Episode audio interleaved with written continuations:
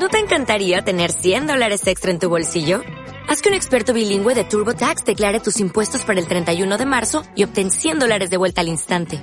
Porque no importa cuáles hayan sido tus logros del año pasado, TurboTax hace que cuenten. Obtén 100 dólares de vuelta y tus impuestos con 100% de precisión. Solo con Intuit TurboTax. Debes declarar para el 31 de marzo. Crédito solo aplicable al costo de la presentación federal con TurboTax Full Service. Oferta sujeta a cambios o cancelación en cualquier momento. Buenas a todos y bienvenidos a Open Mic. Este es el último capítulo, octavo, de esta primera temporada. Espero que vengan muchas más. Pero bueno, me pareció acorde cerrarlo con quien lo empecé. Con mi compañero de elenco, ex compañero de elenco. Creo que mm, vas a haber estrenado tu unipersonal para cuando salga esto, imagínate. Pero estamos a dos días de haber, que terminó Sanata.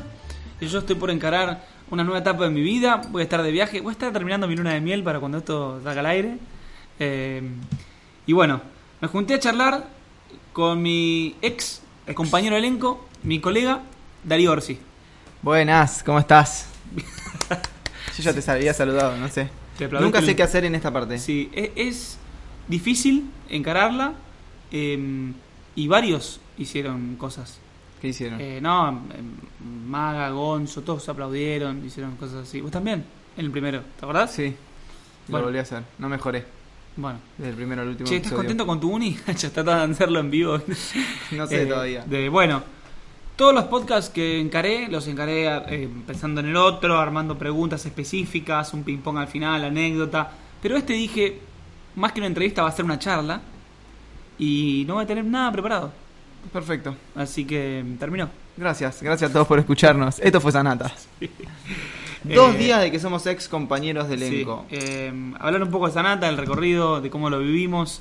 Eh, después, obviamente, te pedí que cuentes una anécdota a modo un poco de scratch mío. Yo conté una anécdota a modo de un poco scratch tuyo. Me, me quedé mal, nada que ver, pero voy a arrancar. Me quedé mal que en el cierre de Sanata, viste que teníamos que hablar y yo sentí que me quedé sin palabra, como que no supe bien qué decir. A mí me corre costó. No, no, porque dije, no tengo nada armado, improviso ahí. Cuando y terminó no el show, estás hablando, Sí, ¿no? Termina el mic, por los saludos aplauden y como. Dijimos, más allá de lo que hacemos siempre, es la última función, tomémonos unos segundos para agradecer. Y me trabé, dije gracias, eh, Sí, y, sí. y lloré, así lo recuerdo yo.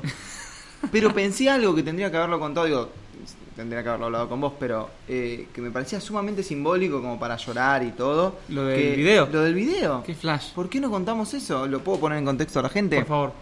Cuando arranca Sanata 1, para el que no sabe, estábamos haciendo el unipersonal. Yo ya era un comediante muy reconocido y exitoso. Y bueno, Mike, un pibe que estaba empezando. Y armamos un show juntos.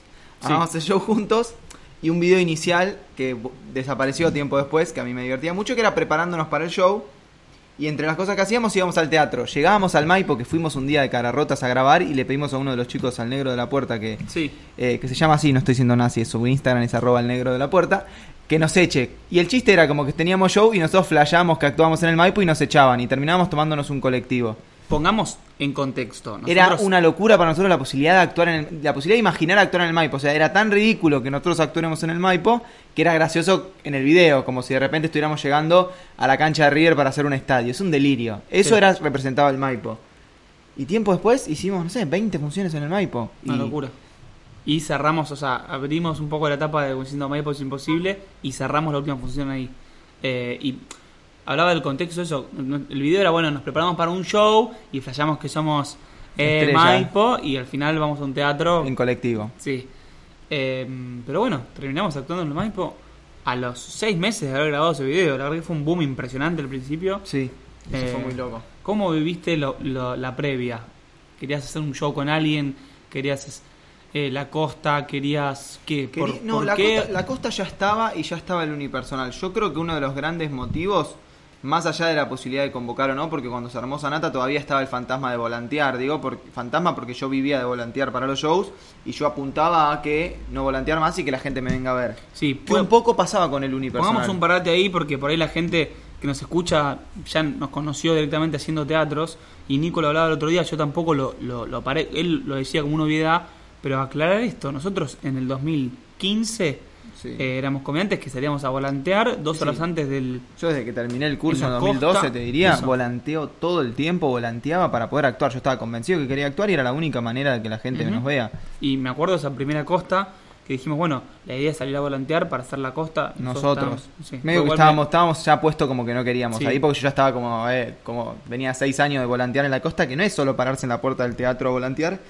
Nosotros hacíamos una función el miércoles, entonces el lunes y martes ya volanteábamos para esa función playa y peatonal. Digo, era muy desgastante. De hecho, eran 20 horas de trabajo para una función.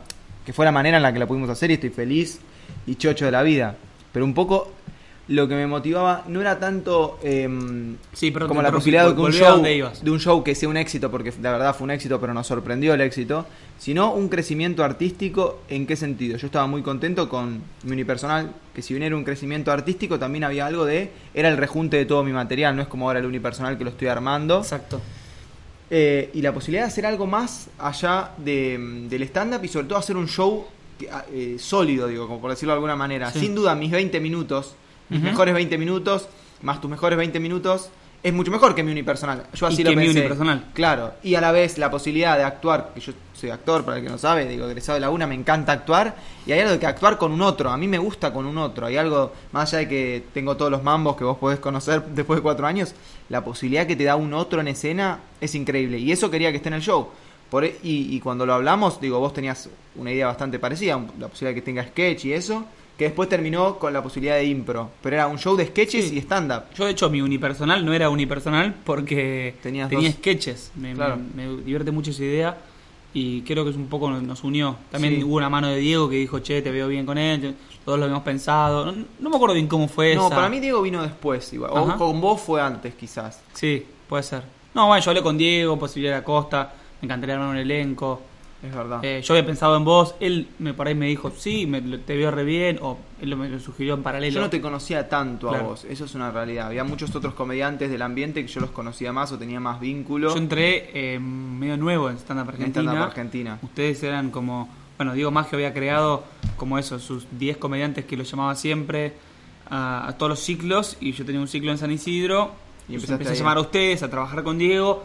Diego se ve que vio que laburaba bien y me suma a las filas de, De esos Stand Up. Argentina al mismo tiempo que arrancaba la vorágine de Instagram. Entonces, Nosotros vivíamos de los bares, nosotros hacíamos dos bares que era una Macondo y Dada, Sí. que hacíamos un show a las 10 de la noche y otro a las 3 de la mañana, increíble. eh, volanteando mucho eso. Y de hecho vos entraste fuerte cuando nosotros nos fuimos a la costa, necesitábamos comediantes buenos que laburen, como que cuiden esos espacios. Exactamente. Y me acuerdo que una gira que hice en la costa, vos te quedaste a full en Macondo. Todo y cuando ya volvimos, vos laburando. ya eras de los fijos, ¿viste? Sí.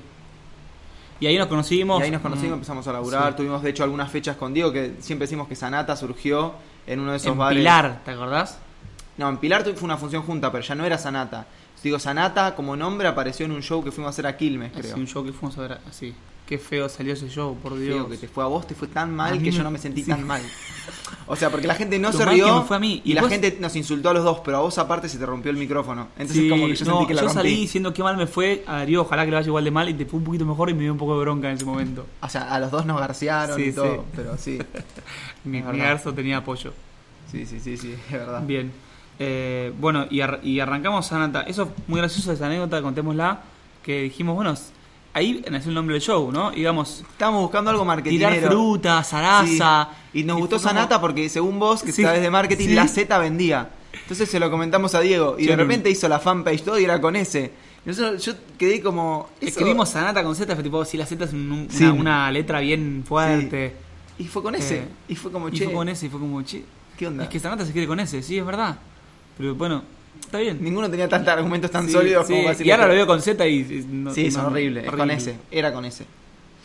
Así que mm, ahí nació el nombre. Lo escribimos en una servilleta. Sí. Y el concepto un poco, porque para mí lo que tiene Sanata, que mucha gente a veces te pareciera que te lo está criticando, pero para mí se fue cuando hicimos Sanata, dicen, che, es un poco la misma estructura, sí, para mí es el concepto del show.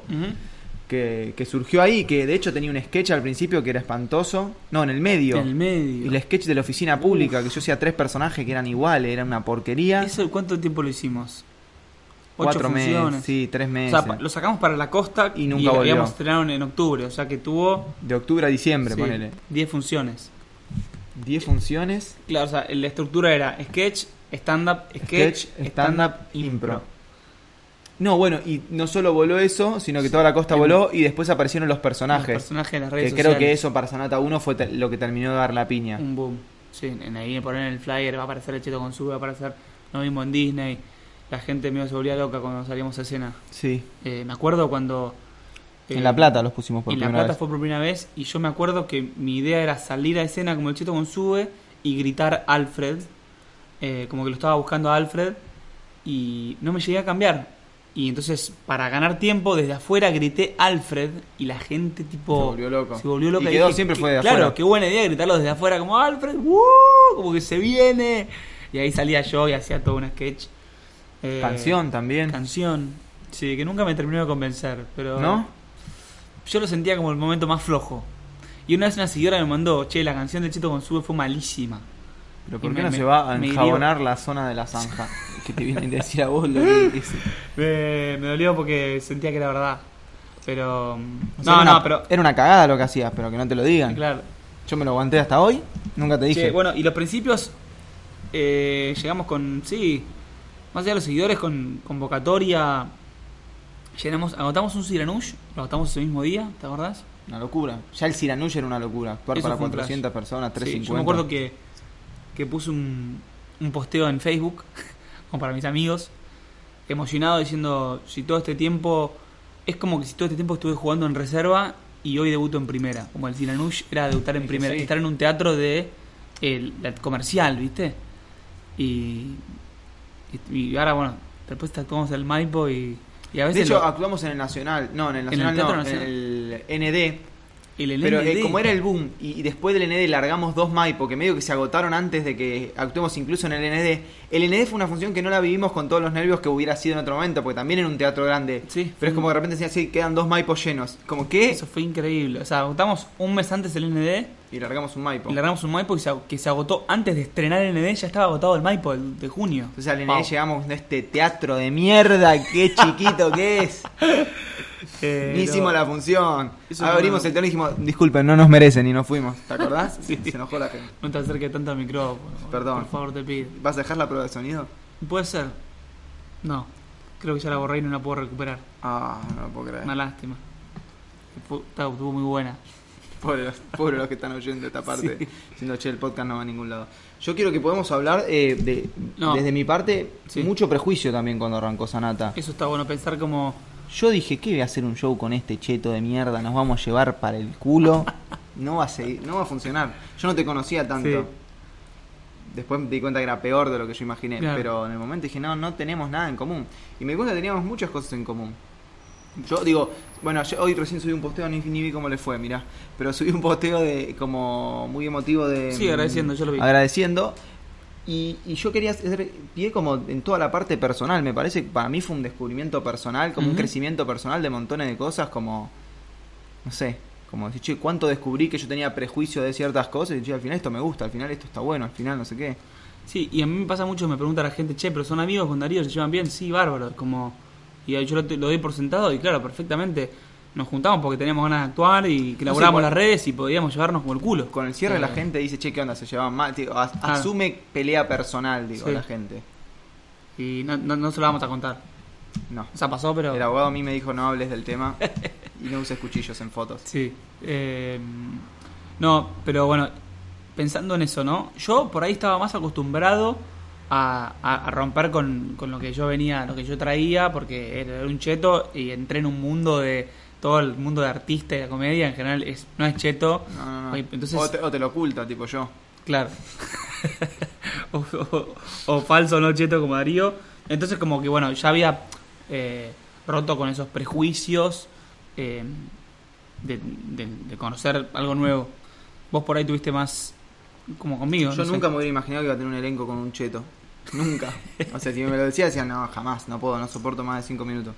Me estreso, no, no podría viajar en auto. Y, y tuvimos de las charlas más lindas, digo, viajando en giras Sí. eternas, organizadas por Diego Maggio, donde teníamos un día Bernal, al otro día Tucumán, al otro día Montevideo, todo en bici, para ahorrar costos. Y nosotros no, entonces la gente dice, ay, ¿cómo actúan? Y se acuerdan las 15 Decime horas de viaje. Tres cosas que hago yo que para vos son de cheto. Decir que sos cheto es de lo más de cheto. Estar orgulloso de ser cheto. Creo- no, igual sabes que los chetos no, no lo dicen. No, Mucha hay, gente muchas- dice, hay "No, yo muchas soy cosas. cheto", digo, boludo, pero va a sonar que nos peleamos, pero ¿Eh? digo, como para mí hay algo que no, no tenés registro de las cosas para mí que hace una empleada doméstica, porque para mí te criaste en una casa donde las hacía otra persona. Como para mí vos ahora te levantás y dejás el café ahí, pero no lo haces de mala persona. estás acostumbrado que en tu casa para mí te i- cuando volvías ya estaba limpio, entonces como que para mí no tenés como yo me levanto la mesa y llevo el plato a la bacha, no sé, es como en una casa como vos para mí es no no sé, no lo haces, pero no no es de malo, es como Está muy bien. vienen cuatro empleados y lo hacen, no es lo normal. No era tan también pasaron, casa, pero pasaron sí. cuatro años, digamos, también es como, digo, no sé, Sí, pienso sí. que, digo, cambiamos mucho los dos en ese sentido, como me parecidos. No me acuerdo qué cosa hecho. Para mí hablabas mucho en inglés cuando empezamos, y palabras que es como, de hecho una vez me dijiste, ay, no sé cómo se dice en español, y yo tengo unas ganas de levantarme y decir, che, se suspende acá el elenco. No puedo creer que alguien no sepa cómo decirlo en español. Boludo, a veces me pasa, es horrible. Eso es re de cheto. Sé cómo decir una palabra en inglés, pero no en español. O sea, que te pase eso, es como que yo ahora diga, ay, no sé cómo no sé estacionar avión, pero el auto me matás. Es como... Claro. Terrible. Eh, Eso, ¿qué otra cosa? ¿Tres cosas me dijiste? De bueno. cheto, No sé. decir. Eh, No, no sé. Yo creo que justamente el cheto no no se reconoce cheto, como que dice, no, yo no, y dale, boludo, date cuenta. Y creo que un, un gran hallazgo mío fue reconocerme cheto y burlarme de eso, y por eso nace el personaje cheto con sube. Sí, sin duda. Igual, no sé esto. Yo creo que el cheto se reconoce cheto porque es más como secta, como viste, como más nicho. En cambio, yo creo Mm. que la gente de guita por ahí no se reconoce tanto como gente de guita. Para mí el cheto va más allá de cuánta plata tenés. Es como un sentimiento de pertenencia. Somos de determinada... Nos gustan determinadas cosas. Digo, podés... de- Vos debes conocer un montón de gente que se considera y sigue siendo del ambiente medio cheto, pero Mm. así, che, no tienen un mango, pobre gente. Che, y pensando en el estreno de Sanata, ¿te acordás? Habíamos, llegamos como medio muy inseguros. Muy inseguro. Boludo, La impro, La intro. teníamos que improvisar. Yo dije que nos metimos en un quilombo, no somos improvisadores, eh, pero con el público cambió. Creció ¿No? mucho, creció mucho. El show eh, nos, no- nos ¿Cuál, enseñó el show. gusta más? ¿Cuál te gustó más? ¿Sanata 1 o Sanata 2? Sanata 1 por momentos. Siento que tuvo otra búsqueda Sanata 2 más madura, entonces te diría Sanata 2 en cuanto al material. Pero creo que algo de lo efectivo de Sanata 1 era muy interesante. Yo creo que en Sanata 2 los dos estábamos más intentando que tenga una búsqueda o que sucedan otras cosas que por ahí le faltaron a la efectividad. Sobre todo siento que Sanata 2 lo terminamos en el mejor momento. Sanata un año antes se podría haber terminado. Como Mm. Sanata arrancó muy bien. Yo Sanata 2, el material para mí lo arranqué muy mal porque es eso, necesitaba tiempo. Entonces como al año de Sanata 2 yo sentí que el show estaba bien. Y quedaron tres meses más y nos, nos fuimos. Sí. En cambio Sanata como era todo un material que por ahí tenía más recorrido y no sé qué. Por ahí arrancó más fuerte. Sí, yo en un momento lo sentía viejo el material de Sanata porque Sí, sin duda. Por eso pensamos en el 2016 y lo seguimos haciendo en el 2018. Era como, esto tanto no me representa como No. antes. No, no, y es como eso, che, qué miedo vivir en pareja. Pasaron cuatro años de vivir en pareja. No ya tengo no más te miedo. miedo. y me encanta. Como ese material murió, digo, es lo que pasa con el stand-up, por eso necesitamos escribir material todo el tiempo. Mm. ¿A vos cuál te gustó más? Yo creo que Sanata 2. O sea, Sanata 1 tenía algo que para el, por ahí al público le gustaba más. Era más de te doy todo lo que querés. Fan ¿Cómo se dice esa palabra? Fan ¿Eh? fest, fan, ¿cómo es? Cuando le das al fan lo que quiere. Friendly, Fan- fan- fan fest. Friends and Family. No, eso es No otra sé. cosa. Hay una palabra que es fan fest, ¿no? Que le dan como. Me puteaste por hablar en inglés y lo acabas de hacer. No, que quise hacerme el Lo Mike y me salió como el sí. orto. Eh, Sí, me salió mal. Sanata 1 era más eso, darles lo que quieren. Y, y Sanata 2 me parece que fue mucho más. O sea, Hacer lo que Mike quería, que era una comedia musical. Claro, eso estuvo bueno. El, el sketch del principio, eh, bueno, mis pasados son de comedia musical y me gustó mucho hacer un bailecito divertido. Al principio era bizarro, era como que, ¿qué estamos haciendo? Pero creo que estaba bien. Fue enfrentarse a, a la no risa por un tiempo. Viste, nosotros, nuestros sketches de Sanata 1 era salir y era pum, pum, Pum, pum, chiste, pum, chiste, chiste, pum, risa. Igual, muy parecido a lo que es estructura de stand-up. Y acá apostamos a algo que iba a generar por ahí los 10 minutos Sí, de. sí. ¿Qué es esto que Eh, está pasando? pero estamos mí- construyendo algo que va a un lugar. De hecho, bueno, lo podemos contar porque Sí. está en internet y ya terminó el show. Nosotros salíamos disfrazados como si fuera una comedia musical o un teatro de revista muy berreta con Ajá. unos sacos muy feos y haciendo una coreo trucha pero ensayada. Entonces, lo, nosotros apuntamos a la cara, ¿viste cómo se llama este Pain de dolor? ¿Cómo se llama el viejo este que tiene la cara espantosa? Ah, hide the pain. Esa cara que la gente esté diciendo, ¿qué es esto que está pasando? Como que parezca, de, ver- de verdad están haciendo un musical, Mm. de verdad están haciendo un playback, hasta que rompe y te das cuenta que era toda una berretada. Sí. Yo creo que rompía cuando vos cantabas como mujer. Claro, pero hay unos dos minutos de la gente diciendo, Sí, sí. ¿esto es posta? yo me muero de ganas de, de ver la cara de la gente mirando a los de al lado diciendo, che, esto es, ¿A es dónde, esto. a dónde? Pero yo creo que también había también una cierta confianza de, bueno, a un lado van a ir, viste que hay gente que te tenía confianza. sí, sí, sí, sin duda. que tenía fe. Eh, pero bueno, y co- como hablamos con Grego en el podcast anterior, eh, algo que él le dijo a Andy Kuznetsov en una nota, como que Andy lo había entrevistado una vez y en la segunda le dice que no, había, no le había caído bien la primera vez. Ahora me caes bien, pero antes no me caíste bien. Y Grego dice, cuando un comediante tiene un boom, eh, dale seis meses para que se acomode. Como que a mí me agarraste en esos primeros seis meses que... Eh, ¿cómo, ¿Cómo viviste vos tu boom? ¿Cómo sentís, sentís que tuviste que bajarte del pony en algún momento? ¿Cómo fue? No, yo la verdad que lo vi muy parejo a como Nuestro lo ahora. El boom del Sí. show.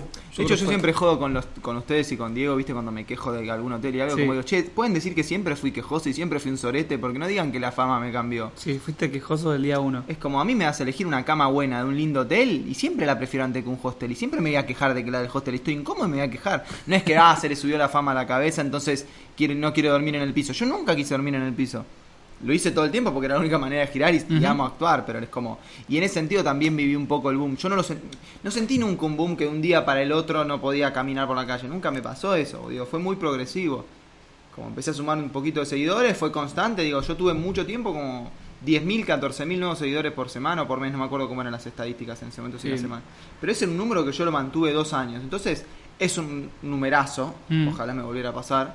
Eh, pero fue constante y fue, y, y- fue en relación a los teatros. Un teatro fue de 200, un de 250, 300, cuando era el Maipo. Como se fue dando un poco. Entonces, no es que lo viví de manera traumática, eh, como, uh, ahora soy famoso. No, ni ¿Cuándo- siquiera me siento así. ¿Cuándo te diste cuenta que estábamos convocando gente en serio? Cuando dejamos de convocar. No, cuando hicimos, Puede el, ser eso. cuando hicimos el ND y el Maipo, ahí fue el- ahí fue entender, ok, esto está, estamos convocando gente. Sí, sí, Nosotros somos o fuimos muy malos o nunca nos interesó en hacer mucha prensa, mucho humo. Yo creo que hay mucha gente que con mucha menos convocatoria hizo unas cosas que vos decís, Mm. che, wow, este chabón. Y nosotros por ahí habíamos hecho 8 maipos que representan, no sé, 7.000, 6.000 personas. Y Sí, es como, ni prensa de eso, ni nada de eso. Digo, de hecho me ha pasado gente que me diga, che, no, ustedes están convocando en serio, ustedes no hacen, no hacen nada al respecto, como no lo venden tanto. No sé si, nos hubiera sumado o no, eh, porque por ahí Sí, solo... sí, estábamos focalizados en generar contenido, Pero de hacer verdad, yo ahí funciones. caí como, che, esto es. Digo, llegó un momento que ya actuar para teatros agotados era lo normal. Digo, era raro no agotar un teatro. Mm. Sí. Como raro, era lo normal. Digo, Diego elegía buenos teatros, o sea, teatros que. Acorde a lo que convocábamos. Sí, pero es como, no sé, vamos a Neuquén, meter. ¿Cuánto es teatro 500? Ya está agotado, no, tienen una historia más. Pero Sí, sí, sí. no era de soberbia, era como, ya está agotado con. Sí, no hacer promos eh, y, y que se llene con si pegaban carteles. En su momento nunca tuvimos mucho carteles, o con una historia. Sí, sí, subimos una historia o la gente... Bueno, lo que nos pasó, yo creo que me empecé a dar cuenta que estamos convocando en la costa previa al ND, como que, wow, estamos metiendo gente en los teatros en la costa. Era una reacción a lo que estábamos haciendo en las redes y una vez en San Bernardo metimos 300 personas en febrero. Eh, me pareció un montón de gente Sí, sí. para un mes que no, no metíamos tanto. Y eso, después, cuando dijimos vamos a hacer un ND, Diego lo puso a la venta. Y cuando tuvimos que anunciarlo, ya teníamos 100 entradas vendidas. Un mes y medio antes. Eso fue una locura. Y ahí fue como, bueno, hay 100 personas que ya se metieron a ver cuándo estos pibes están en Buenos Aires, que los quiero ver, y ya sacaron la entrada sin que avisemos. Y después cuando avisamos, Se agotó. eh, que hicimos la de llámame más temprano, No, bebé. bebé. ¿Cómo es? Sacate entrada. Sí, no me acuerdo. Todo lo que es musical te corresponde a vos. Eh, sacate entrada. No, acuerdo eso fue antes. Esa era, que se va a agotar, sacate entrada. Sacala más temprano. bebé. Sacala más temprano, bebé. Como que No digamos que se agotó. afuera de Sanata. No te, LND. no te quedes afuera de Sanata en ND. Ahí está. Y hicimos esa promo y en una semana se agotó. Fue una locura. musicales. Me voy a anotar para el unipersonal. Sí, Cantar. cantar. Eh, ahí sí, bueno, eso fue como termina de confirmar que, wow, estamos metiendo un montón de gente. Sí, sí, sí. Yo me acuerdo que eso, veía por ahí, eh, cuando arrancamos a, a Grego y a Gonzo, como que estaban eso, como haciendo teatros increíbles, tipo, uy, ojalá un día poder llegar ahí. Y, y se nos dio. Yo creo que el, el 2017 fue ese año de, de boom. donde metimos todo. Y después, eh, cuando estuve en la costa en enero, 2018, ¿cómo vivís las costas? ¿Vas a hablar por WhatsApp todo el tiempo o me vas a entrevistar tranquilo? Eh, estas, est- est- estas notificaciones no las tenía planeadas, ahí está, ahí cerré la aplicación. Eh, ¿Cómo viví las costas? Bien, me gustó mucho, digo, hace, de verdad, no sé cuántos años hace que hago temporada y, y me gusta mucho la posibilidad de actuar todos los días. Yo compro, compro un esquema de vida donde tenga función todos los días. Hay una realidad que la gente no ve, que nosotros actuamos en todas ciudades distintas y están a una distancia, y esa distancia hay que manejarla y en general la manejamos nosotros, porque por H por B no nos conviene ir por, con el productor o, o si maneja igual, digo, pasamos mucho tiempo en la ruta, que eso es muy desgastante y sobre todo que después por ahí generamos contenido, hacemos cosas, entonces es agotadora, pero me encanta.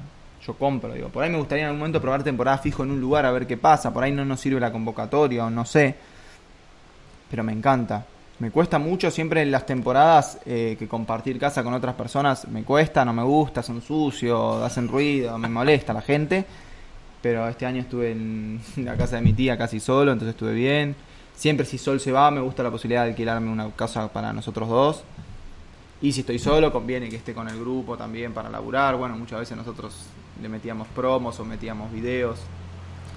Y bueno, después la gira, la que no es costa, ¿qué es lo que más y menos te gusta? En seguirte a Neuquén, tomarte un avión, hacer función, volver. No, y un poco el cansancio. Yo tengo muchos problemas para dormir y por ahí el desacomode me mata. Porque, por ejemplo, muchas veces o casi siempre los aviones salen a las 6 de la mañana. Entonces Bien. tenés que estar a las 4 en Aeroparque. Entonces tenés que levantar de tu casa a las 3 para tomarte un taxi o ir en auto a Aeroparque. Mm. Yo antes de la una no me acuesto nunca y aunque quiera ya, entonces ya medio que voy sin dormir. Llegamos a las- mediodía, a veces el hotel no te lo dan, te lo dan a las 2 de la tarde, entonces haces huevo, vas a comer. Por ahí te dormís una siesta de 2, 3 horas. Yo si encima duermo siesta ya de noche no te duermo, pero 3 horas tampoco fue una linda... No es que recuperé el sueño. Sí. Dormimos a siesta. Y eso si no teníamos que grabar o editar. Me baño, iba al teatro. Y por ahí después del teatro volvíamos y el avión de vuelta a Buenos Aires salía también a las 5 de la mañana. Sí, sí, sí. Entonces, como eso me mataba el dormir, sobre todo que necesitaba como dos días en Buenos Aires para acomodarme. Y como venimos a veces con tanto laburo, arrancamos muy temprano todos los días, por ahí después no te acomodás. Entonces, me mataba mucho el, el sueño y después mucho insomnio en Capital, porque ya quedaba Tololo esa semana. Y, a los- y el jueves por ahí nos íbamos de gira de nuevo. Tal cual. Pero me encanta. Sí, si pudiera armar un esquema donde por ahí tener menos laburo acá o poder laburar en las giras y me voy a Mendoza y en vez de volverme al otro día quedarme un día más recorriendo, tomando vino y caminando por un viñedo. No siempre se puede. Y también eso tiene un costo que por ahí no se justifica que vayas a laburar si te vas a gastar lo que laburás en, en vacaciones. Porque muchas veces decían, hey, recorriste, no, la verdad que conozco el aeropuerto de Salta, el hotel y el teatro. Tal cual. Ay, ¿no fuiste al cerro decir, no, hermano, fui a hacer función? ¿En qué momento querés que vaya al cerro de siete colores? ¿Cuál fue la gira que más disfrutaste? Hubo muchas, fue en Montevideo. Montevideo en la época del movie era muy lindo porque nos daban el Hilton del movie que quedaba en el mismo edificio que el teatro. Bajabas, pasabas por un shopping, no cruzabas una vereda y entrabas al teatro. Y como había una pseudo prensa o no sé qué, íbamos uno o dos días antes. Una vez fui con mi viejo. Montevideo es hermoso, salía a caminar por ahí, no sé qué. Sí, ese era el único lugar donde íbamos como un día de anticipación, no sé para qué, Estábamos para hacer un prensa. día o- del pedo, era hermoso. Eso estaba disfrutabas en Córdoba lugar. nos pasó la vez que en Córdoba se cayeron los se cayeron no, se suspendieron todos los vuelos. ¿Te acordás? Y no sé por qué tuvimos No, y salió. Eso Salió. fue increíble. O sea, Perdimos el avión, fue- man. no, fue así. Nosotros hace una semana habíamos suspendido por una asamblea general Tucumán. un vuelo. Sí, el, se suspendió el vuelo, suspendimos la función de Tucumán y la pasamos por otro lado. A la semana siguiente viajábamos a Córdoba. Pasó lo mismo, asamblea general. Se suspendieron eh, los vuelos, dijimos. y dijimos, entonces, no se va a levantar hasta las 2 de la tarde como la otra vez. Agarramos el auto y nos vamos derecho a Córdoba. Llegamos a Córdoba, salió el avión. Sí, sí, sí, nos queríamos matar. Pero bueno, ahí estuvimos como un día de más también, o Claro. dos días en Córdoba, y justo el hotel era muy, muy lindo, no sé si te acordabas, vos tenías Me esta golf. recuerdo. Sí, sí, jugué, jugamos al golf. Eh, y fuimos a una sala de escape, jugamos al Monopoly, que yo quería el Monopoly, pasé un video y de paso lo compramos. Y- compramos. Como que ahí estuvimos re tranquilos, muy divertido, digo. También pasaba eso, cuando en la gira te permitías o tenías espacios para recrear, era Mm. muy divertido. Después las funciones salían muy lindas y por ahí, no sé, tengo que ver qué función salía más linda como específicamente teatral. Pero lo del laburo, eh, estaba muy bueno eso. Creo que en el mejor momento de Sanata también, perdón que hice ruidito, eh, que yo le pude exigir a Diego que nos mande a cuartos separados, yo también estaba mucho más cómodo para dormir y eso. Sí, eso parece que es una exigencia de que te, te sentís una estrella, pero no. Es o sea, me siento una estrella, tengo insomnio y siempre quise tener. No es que cuando se, Claro. se me subieron los humos, esto es lo que yo siempre- la gente me dice, ¿qué onda la fama? No, no, yo Mm. siempre quise tener un cuarto para mí solo. Claro. Antes no, no daban los números. Cuando yo vi que los números daban, le dije al productor, disculpa, yo quiero estar solo en el cuarto. Porque yo te caía mal. Vos me caes mal, vos roncás, haces sonidos con la boca, te tirás gases todo el día. Y yo prefiero no, si me vas a elegir, prefiero no. Está muy bien. Alguien Eh, va a un hotel y dicen, disculpa, ¿tenés una habitación con ronquidos y pedos? Nadie. Yo también soy de ese grupo de gente. Perfecto. Eh, ¿Y función que más disfrutaste? ¿Alguna que digas o que te marcó? Yo siempre cuento lo mismo, pero ya no sé cómo queda. Contalo, ¿Cuál la voy a contar? Sí, la de Corrientes. La de corriente. Sí. Es Fue que estamos increíble. en eso, estábamos en ese boom todavía de estamos convocando, no, ¿qué es esto? ¿Es real? ¿No es real? Teatro Vera, una función realmente muy buena función, salió hermosa. Y pedimos la luz de sala para que la gente nos diga qué improvisar o hablar un poquito con la gente ahí antes del juego final. Y no sé cuánto tiene, cinco pisos tiene el Vera, o tiene planta baja. Teatro Vera es uno de los teatros más lindos del país. No, Pullman no, como el- los palcos. Primer piso, segundo piso y cielito, no sé cuánto. Pero se veían como seis pisos de gente o cinco, no sé. Mm, Yo me acuerdo que posteé en mi Instagram personal una foto en el teatro porque No ya lo estar ahí creer. era increíble y que, Bueno. y que se prenda la luz. estaba agotado, entonces había gente por todos lados y cuando se prendieron la luz, unos segundos, yo lo recuerdo como una hora y media, que me quedé, yo tenía que hablar con la gente y me quedé Sí. como, no puedo creer Era- esto. era mirar por O sea, arriba soy y yo. todos los pisos con gente. O sea, el Somos quinto nosotros piso dos, había no hay, gente. No hay otra cosa que convoco, porque no es que, no sé, vamos a decir, no sé, los Midachi están haciendo su nuevo, nuevo show y necesitan un pibe que haga de cartero. Yo hubiera ido feliz a laburar de cartero Sí. con los Midachi y bueno, se prende la luz, ves un montón de gente, pero vos sabés que la convocaron los Midachi. Acá éramos, che, Sanata convocó a esta gente. Mm. Por ahí es Mike solo que convoca, por ahí es la producción muy buena, pero no sé, yo decía, algo también yo debo tener que ver con esto. obvio, obvio. Entonces, eso me impactó muchísimo esa función en el verano. ¿Y sentís esa presión de la gente te está viendo viendo a ver a vos? ¿Cómo lidias con te pones nervioso antes de salir a función? No, Oh. me sirvió mucho ahora también en la, en la etapa de armado de Sanata 2 y ahora que estoy armando mi unipersonal. Como yo lo siento también con un, un baño de humildad, va a sonar re soberbio justo todo lo que estoy diciendo, pero No, es lo contrario, como volver a actuar a bares y a lugares feos para 10 personas, 5, sin las condiciones dadas, porque es como decir, ok, esto también es la comedia, esto es Mm. donde sucede la comedia. Con Grego Y- hablábamos lo mismo. Y, y es el origen, digo, yo vengo de ahí y como por estar en el Hilton en Montevideo, Sí, sí. en una pileta climatizada, te olvidás porque el teatro está lleno, pero digo, esto es ahí, yo no quiero perder nunca ese contacto tan directo con el público, los espacios, la posibilidad de que todo salga horrible y lo único que tenés para defenderte es la comedia. Entonces, cuando estás en un teatro lleno, lindo, bien iluminado, con gente que te fue a ver, digo, hay algo que te permite una libertad de jugar porque está todo dado. Entonces, esa presión me parece que está, pero también se transforma en libertad y se transforma en placer. ¿Cuán mal te puede ir si hay mil personas que te quieren ver? De- hay mil personas que te quieren ver, te quieren Mm. escuchar. Cuando estamos hablando de 20 que no te quieren escuchar, quieren que les traiga la pizza, la luz no se ve, el micrófono no se escucha, Eh. hace calor, en medio de tu remate la moza dice, acá está la cerveza, no, tapador, señor. Y te- eh, digo, después Sí. de eso, como ya está, digo, como también es como... Para mí lo que te- yo siento que lo que tengo que hacer todos los días es levantarme y llorar de agradecimiento una hora por día. Igual Claro. estaría poco agradeciendo poco a la vida Tal cual. por esto. El Vera, 600 personas cuando entramos, 600 personas mirándote. ¿Cuán malo tiene que ser lo que tenés que decir? Digo, sí, salir y decir, che, hay que matar cachorros de Rottweiler y, y sacrificás un perro ahí y sí, por ahí te miran mal. Claro. Pero después está todo dado. ¿Cuán malo puede ser tu chiste? Mm.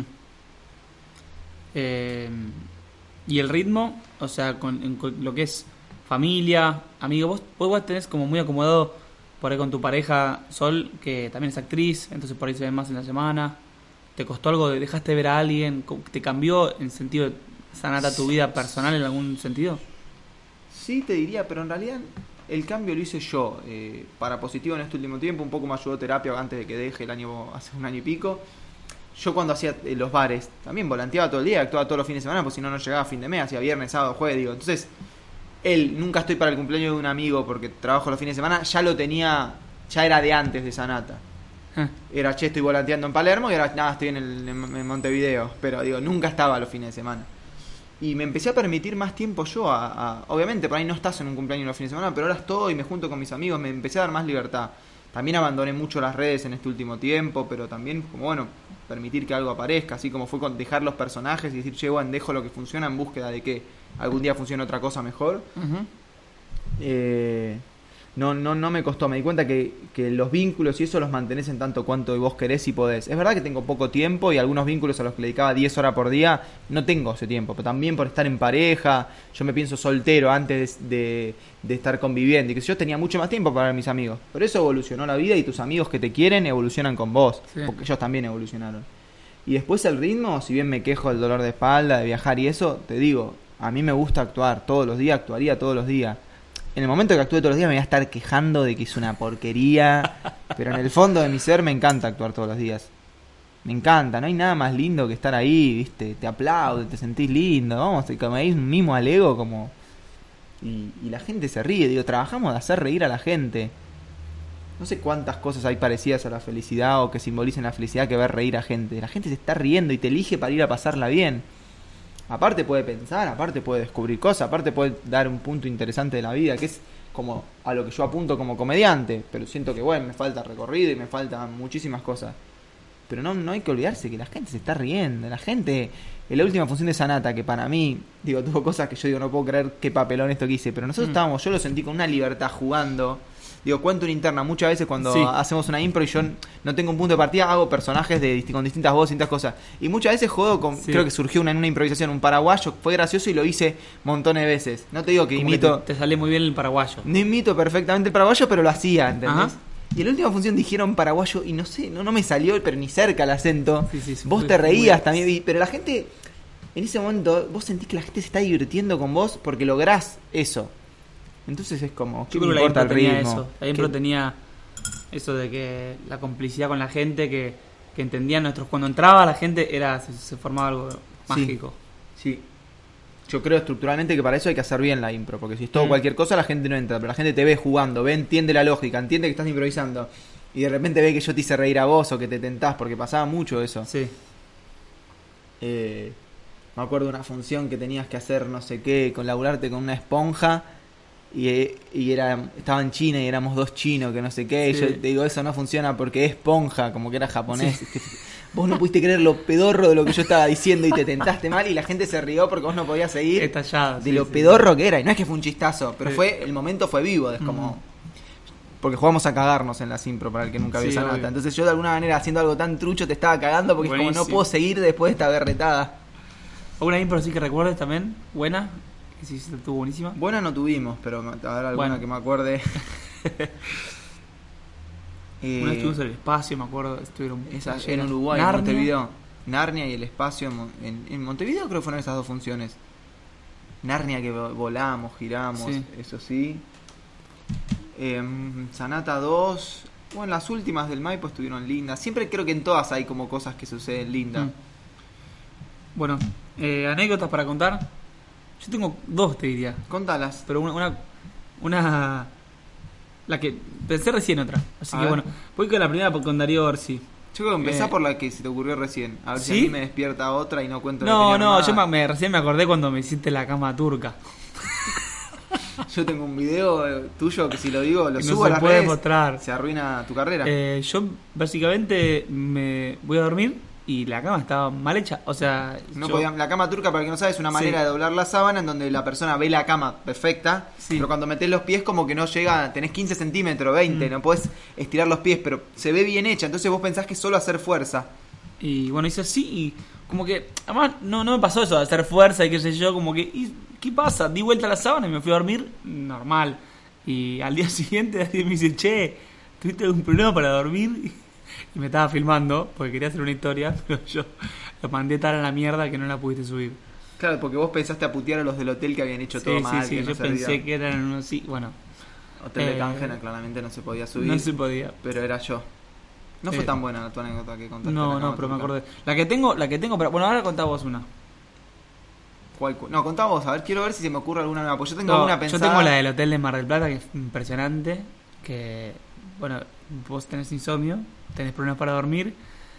Nosotros estábamos en un momento en donde no nos daba para sacar una habitación para cada uno.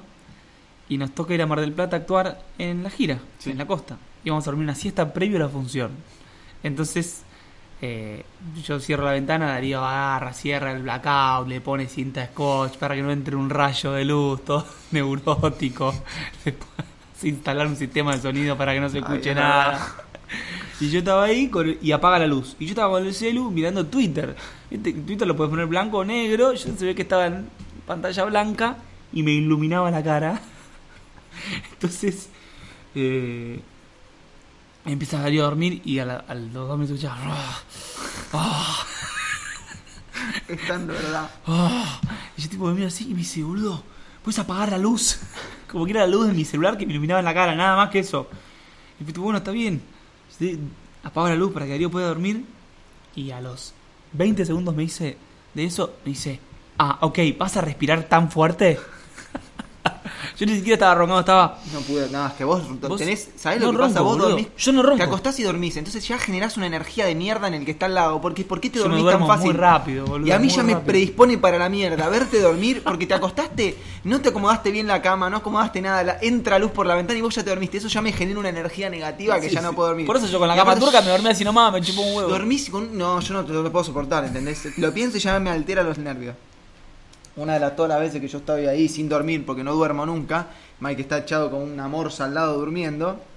Mike eh, me mira en medio de la noche y me empieza a hacer así mientras me hacía. Le pegaba palmaditas a la, a la cama y me hacía como que me estaba llamando. Y yo dije, este se está tirando un lance en medio de la gira, me parece que no. No, no. Para mí, mi, mi opinión es que vos ahí te la jugaste a ver si tenías un rapidito nocturno en la gira porque estabas solo y te sentías que te sentías mal. No estoy de acuerdo. Lo triste es que al otro día, en vez de decir, che, Dari, perdón, nada, jugué a ver si se te daba, la verdad sos un lindo pibe, está todo bien. En vez de confesarme la verdad, Mm. me dijiste, ¿querés decir vos lo que me dijiste que estabas soñando con qué? Yo para mí, por ese gesto, yo para mí estaba soñando con mi perro. Mira vos, Y lo está- es de lo peor que hay. Lo estaba llamando en el sueño. Así yo lo llamo a Napo. Es como que le mandes un mensaje a alguien y decías, ¿qué haces esta noche, linda? Y después, cuando te digas que no, si no, no, solo quería saber qué hay para hacer en la ciudad. No, no, no. Pero está bien, no querés reconocerlo, está Yo, bien. yo lo estaba llamando a mi perro en mi sueño. Lo acabo de adoptar a Napo. Entonces estaba como teniendo sueños con eso. Así que bueno. Yo creo que si cruzaba de cama y me metía en tu sábana, no estaríamos hablando de Napo. Pero está bien, Eh, que la gente tenga esa duda. Sí. ¿Alguna anécdota más tenés para contar? Muchas. O algo para hablar de Sanata que no que haya quedado fuera de este podcast? Antes de la pregunta final. Uy, ¿hay pregunta final? Sí. Eh, grabamos una serie, no si tiene que ver con Sanata, tiene más que ver verdad. con nosotros. Grabamos una serie en el medio, un gran aprendizaje. No gastes plata en series, ese es el gran aprendizaje. Eh, sí, era, era como una apuesta a la, a la dupla, al, al hacerlo juntos, diferente. Sí, sí. Estuvo bueno, yo creo que eh, No prosperó. hoy que- mirándolo para atrás, sobre todo ba- bajando un poco la convocatoria, era como hubiésemos puesto más las energías en seguir agotando teatros para... Pero bueno, obviamente no me arrepiento de nada porque fue una gran experiencia y, y, y nos puso, creo que en el día de mañana, que seguramente los dos tengamos ganas de escribir algo, una serie sobre todo, tenemos un- una experiencia atrás de Sí, lo sí, difícil claro. que es, lo que hay que tener en cuenta a la hora de grabar. Eh, pero estuvo bueno, Sí, ¿no? sin Fueron siete días metidos en, en- grabando, ¿no? Todos los días. Un equipo de gente atrás, muy diferente a lo que hacemos en Instagram. Experiencia, Eh. bueno, tuvimos las experiencias internacionales. Digo, Montevideo fue tan fue común y tan cercano que nunca lo terminamos de sentir como. Salvo la primera vez que hicimos una promo de nuestra primera gira internacional, Sí. que jodíamos con el idioma y demás. Creo que en España también tuvimos como, che, metimos gente en España, Eso hicimos Barcelona locura. y Madrid. Y había como mitad argentinos, mitad españoles. Sí, ¿no? sí, mucho latinoamericano. Que, que- eso, que vivía afuera, eso fue increíble. Congrega ahí, digamos. No sé si la palabra es congrega. Editame No la parte de esta. Por favor. Eso también fue un flash, digo. Sin duda, digo, yo eh, creo que vos también, pero más allá de Sanata y la dupla, digo, el crecimiento personal que representó artísticamente. eh, artístico por lo que logramos artísticamente Sí. en el escenario y por lo lindo que era el show. Pero también por, digo, las cosas que, che, de repente teatro, no sé, es como una boludez, pero terminamos, eh, íbamos a actuar en el Nacional y estaba saliendo Chávez y, Y y Suar Suar. del mismo teatro. Y es como, bueno, que ahí ellos hacen temporada fijo, nosotros una función en el mes, pero es el, compartimos el Nos mismo camarín, el ¿entendés? camarín con Darín. Respirás en el baño fuerte y sentís el olor al pedo que se tiró Darín después de hacer eh, una función. Es como si, che, eso es una locura. Una locura. Que estés hablando, estén hablando de un asado familiar y andarín, ¿qué onda? Y vos podés decir, no, me lo crucé el otro día en el camarín del Maipo y ahí te servís un- una papa haciéndote como el que tiraste una re normal de tu vida y tanto es como, ¿qué? Eso también, digo, son cosas que, wow, que la- y que las vivimos juntos un poco, ¿entendés? Que- ¿Hubo alguno que te haya venido a ver que te, te, te ponía nervioso? Creo que siempre me pone nervioso a mi familia. Ah, mira. Mi familia, sobre todo en un, en un estreno, me pone nervioso. Porque mi familia, si yo hablo Van de ellos o algo en clan a full, es como decir. y, funciona, no me molesta. Si ven un show que ya funciona, pero que me vean, no sé, Ah, y que vos, no porque, claro, vos funcione. hablas de tu familia. eso es lo que ¿Sabes que terminó Sanata 2, la última función? Viene mi mamá y me dice, ah, hablaste de mí. Yo, no, no hablo de vos. Ah, bueno, Darío lo de tu mamá. es la mamá de Darío, no sos vos. Nadie te insultó. Vino No tu mamá y me dice, ¿cómo vos". estás? Mezcla de sensaciones, ¿no? Sí, le digo, hace un montón. Y aparte te rodeaba de Sí. gente, a la ni bien terminó de bajar del Y escenario. Lala, tu abuela, me decía, vino vino arrastrando un- diván y me sentó tu mamá y me dijo, contame cómo te sentís. Fue como para no quiero llorar. Lala me decía que tengas una buena vida. Yo te- lo voy a seguir viendo a Darío, Lala, no te preocupes. Lala me dijo, no entendí una mierda quién era quién. Y vos le dijiste. Yo era el de remera negra y me dijo, sí, sí, me di cuenta. Y los dos actuamos Los dos tenemos negra. remera negra. La quiero Ah. tanto, Lala. Me mandó un mensaje muy emotivo antes de la última función de Sanata. ¿Sí? Pero una risa me causó, me dice, me acuerdo cuando éramos chicos y jugábamos y ahora estás actuando en teatros. Es como vos no eras chica nunca, pensé yo, vos siempre fuiste abuela. Pero, nada, mi, mi familia muy presente siempre, por suerte, muy lindo, pero son los que más nervioso me ponen. Nunca la presencia de un famoso, creo que tampoco tuvimos grandes presencias como que digas, che, vino. No, bueno, pero me acuerdo que venía gente o de las redes que no conocías tanto, o de. me- Puede me, ser. me acuerdo de pen- pensar, uh, me está viendo, está tal persona viéndome. No, nunca me pasó eso y siempre por ahí, porque los invitados de redes siento que venían con una buena onda, que Sí. es como. Bueno, cuando vino One Rage me puse un poco nervioso. Se quedó, ¿te acordás? Un día de Frágil One se quedó a vernos. Sí. Y yo pensando, está One Rage viendo mi monólogo. Sí, bueno, puede ser ahora que lo decís, pero no. yo no lo pensaba durante, mientras lo hablaba. No, mientras hacía mi monólogo pensaba, está One Rage mirando esto. Mirá. Eh, Yo estaba hablando con él abajo y le dije subí a ver una parte de la dijo, no, no, no. Digo, estás nervioso por vos. sí. Eh, Eh, bueno, ¿qué, mm, pregunta final, ¿qué, ¿qué aprendiste de Sanata? ¿Qué te llevas? ¿Qué me llevo? Bueno, creo que todo el comediante eh, que soy tiene gran, gran parte que ver con Sanata. Bueno, creo que algo del profesionalismo, del trabajar. Yo creo que más allá de toda la suerte y de todos los factores, eh, el gran factor que nos hizo que nos vaya bien es el trabajo. Somos dos personas que laburan todo el tiempo. Me acuerdo tanto para los estrenos. Después un poco se relajaba, por lo menos juntos, pero nos juntábamos absolutamente todos los días a hacer algo: fotos, gráfica, videos, flyer, corregir material, pensar el sketch, la- el vestuario. Entonces, el gran aprendizaje es que sí necesitas suerte, sí necesitas un montón de cosas, pero hay que laburar. Y que nosotros elegimos la comedia, y- o, o al menos yo elijo la comedia y el teatro como mi, mi forma de vida, pero hay que trabajar mucho, no es solo ir a un teatro y nada más y esperar que suceda. Digo, se sostiene con trabajo. Creo que es el gran aprendizaje. Después me llevo un amigo para toda la vida, que es Diego Maggio. No, me llevo un amigo como vos para toda la vida y, y nada, no sé, como el, el aprendizaje es la vida un poco, ¿no? Es como si estoy acá y el mal día de mañana algún show de determinada manera tiene que ver con Sanata. Siento que no soy el mismo comediante y no soy la misma persona que antes de arrancar Sanata. ¿Vos? Yo también me llevo un amigo, Diego Maggio. Hacía el mismo chiste. Te has anotado el chiste, ¿viste? Te dio chiste y me lo cagaste vos. Mirá, te lo improvisé y te lo cagué. Eh, Nellis podrías haber dicho, nuestro Uh, técnico. sí. Nellito, nuestro técnico, mención para él. Una gran persona. Sí. Callado, los primeros días. Los, Una persona- y los últimos también. No, los últimos te decía hola, chao. Sí. Los primeros días no hablaba. Dijimos, listo. es mudo. Es mudo. Se ocupa del sonido y es mudo. Eh, sí, hemos vivido muchas cosas. Eh, me llevo aprendizaje de los dos lados.